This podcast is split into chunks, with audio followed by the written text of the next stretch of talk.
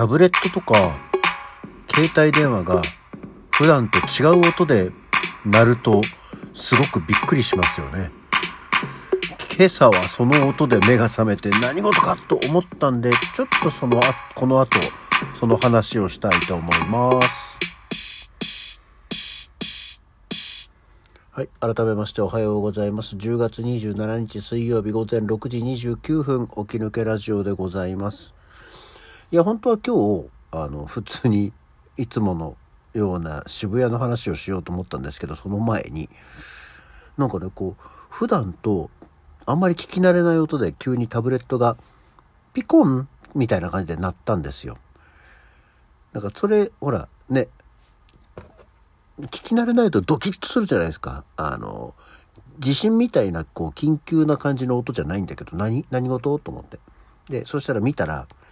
あの、普通に写真で、えー、今日、この日に、あの、が、昔こんなことありましたよみたいなお知らせだったんですけど今日2000あ10月27日の2007年だからもう14年前の今日劇団ゼミナールが「価値あるもの」というお芝居で仙台で公演をしてたんですね。2007年の10月27日28日ギャラリーワンライフというところで価値あるものという講演をしていたんだそうですよ。で、写真がミャーっと出てきて、いやーなんか、秋吉も髪が黒い、黒々とふさふさとしてて、若いねとか、あと、最近ちょっとお休み中の方々であったり、えー、今も元気な方々であったりっていうのがいて、ちょっと、ああ、もう14年も前なのね。と思ってみたりしました。あの時も面白かったね。なんかみんなで旅館みたいなとこ泊まってね合宿みたいな感じで。あの時は日本酒を飲んで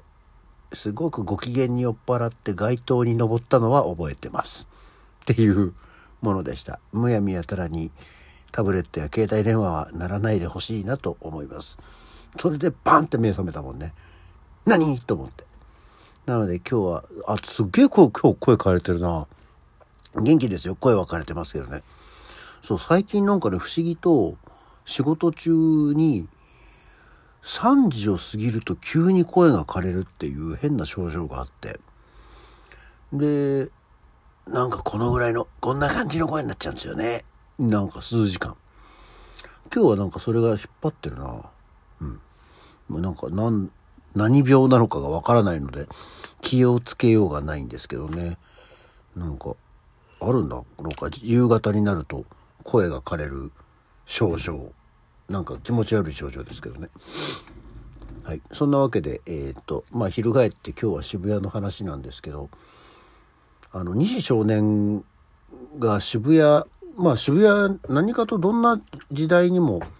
渋谷が関わってきてるなっていうほど近所にはいるんですけどなんか若干地元民に近い感じなのかこうなかなか対極的にというかこう広い範囲で渋谷というのがまだ見れてないですしまあ見れないんですけどそんな、えー、西少年まあ中学になって前回多分東急ハンズができたぐらいの話をしてましたけど、えー、中学ああ中学生だよな。中学23年ぐらいになると、えー、すごく学力不振になってというか、まあ、全然勉強しなくなっちゃって面白いほど、えー、成績が落ちていった時にどうやらが親が心配してですね、えー、渋谷にいいところがあるぞと、えー、なんかこう学習不振や不登校の子どもたちを見てくれる塾がある。まあ、今でこそ結構そういう塾ってあるんですけど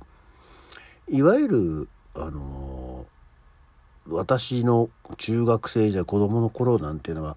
能率とかしかなくていわゆる学習塾っていうところばかりで結局勉強が分かんなくて勉強ができなくなった人をフォローしてくれる塾みたいのが多分なかったんだよね。当然こっちは勉強やる気ないからそんなものあるかどうかも知らないんですけど。まあ、そういう、まあ、渋谷駅のすごく近くに塾が、えー、勉強ができない子を教えてくれる塾があるから行けって言われて通うようになって毎週2回ぐらい塾に渋谷の塾に行くようになったんですよね。で渋谷の塾ってって当然繁華街の方じゃなくて今でいうところの新南口ま当然当時は埼京線なんか全然走ってる時代じゃないんで新南口も何もない頃のあっちの方なんですけどね。あの渋谷川が流れてて、まあ、今は結構ねあの辺も綺麗になったよね。再開発されてね。何十年前の話だったですけど。まだあの頃は全然こう何ていうの倉庫街っていうのでもなくそのオフィス街っていうのでもなくまだ全然昔の渋谷の昔の渋谷のというか東京の雑居大きい雑居ビルが立ち並び表面じゃないよ。あの表明治通りはね今とあんまり変わんない感じでしたけどまだブルーチップのブルーチップってみんな知ってる？もしくは覚えてる？あの買い物するとこう多分100円で1枚切手みたいな紙のねブルーチップっていうのをもらえて、まあ、それを集めて台紙に貼って貯まるとこう商品とかに交換できるっていういわゆる今のポイント制度の元になるようなやつですよね買い物の。でそれがそのお店ごとのもんじゃなくてそのブルーチップっていう会社なのかな？まあそういうこう各店共通うちはブルーチップ協賛店ですよとかこう参加店ですよみたいなとこで買い物するとブルーチップがもらえるでそのブルーチップを集めて商品に変えるえー、なんていうショールームじゃないけど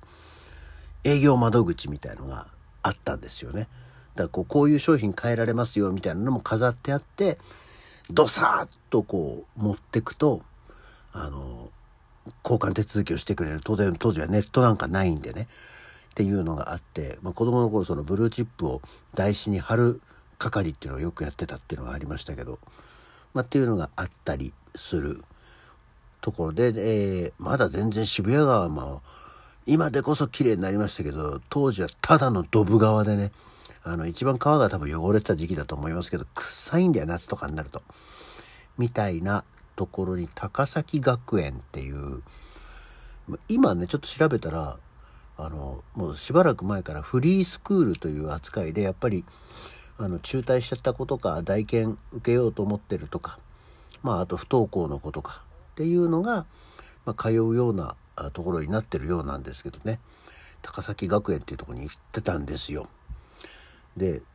その時まあその渋谷でいうと全然その賑やかじゃないまあ塾夜なんで夜行くともうみんな電気が消えてるようなこう暗いようなとこで行ってマンションのあのオフィスマンションっていうかねその人が住んでるっていうよりはこうこう各階の各部屋で、まあ、事務所的に使われてるような56階建てぐらいのマンション？まあ今もう東横線地下に潜っちゃったんで見られないですけどまだその高架で上に東横線が走ってた頃はこう電車からすぐ見えるもう電車沿いに建ってたマンションなんでねっていうのがあったんですけど。でほんとそう偉いなというか勇気がなかったんだろうな多分と思うのが毎月毎月てか毎週毎週週に何回か渋谷に行ってるわけですよ一人で夜で途中からなんかね塾の授業は参加しなくなったのね塾には行ってたんだけどで手渡しで月謝を渡してたのね今考えりゃだよ。その月謝さ、パクってさ、渋谷の街で遊んでれば、それはそれで別の世界が開けたかもしれんよねってちょっと思ったのね。ただ当時は一応まあ塾の友達もいたから塾行って、塾のこう建物の前でたむろして、ええ、ね、火をつけたり大きな深い呼吸をしたりしつつ、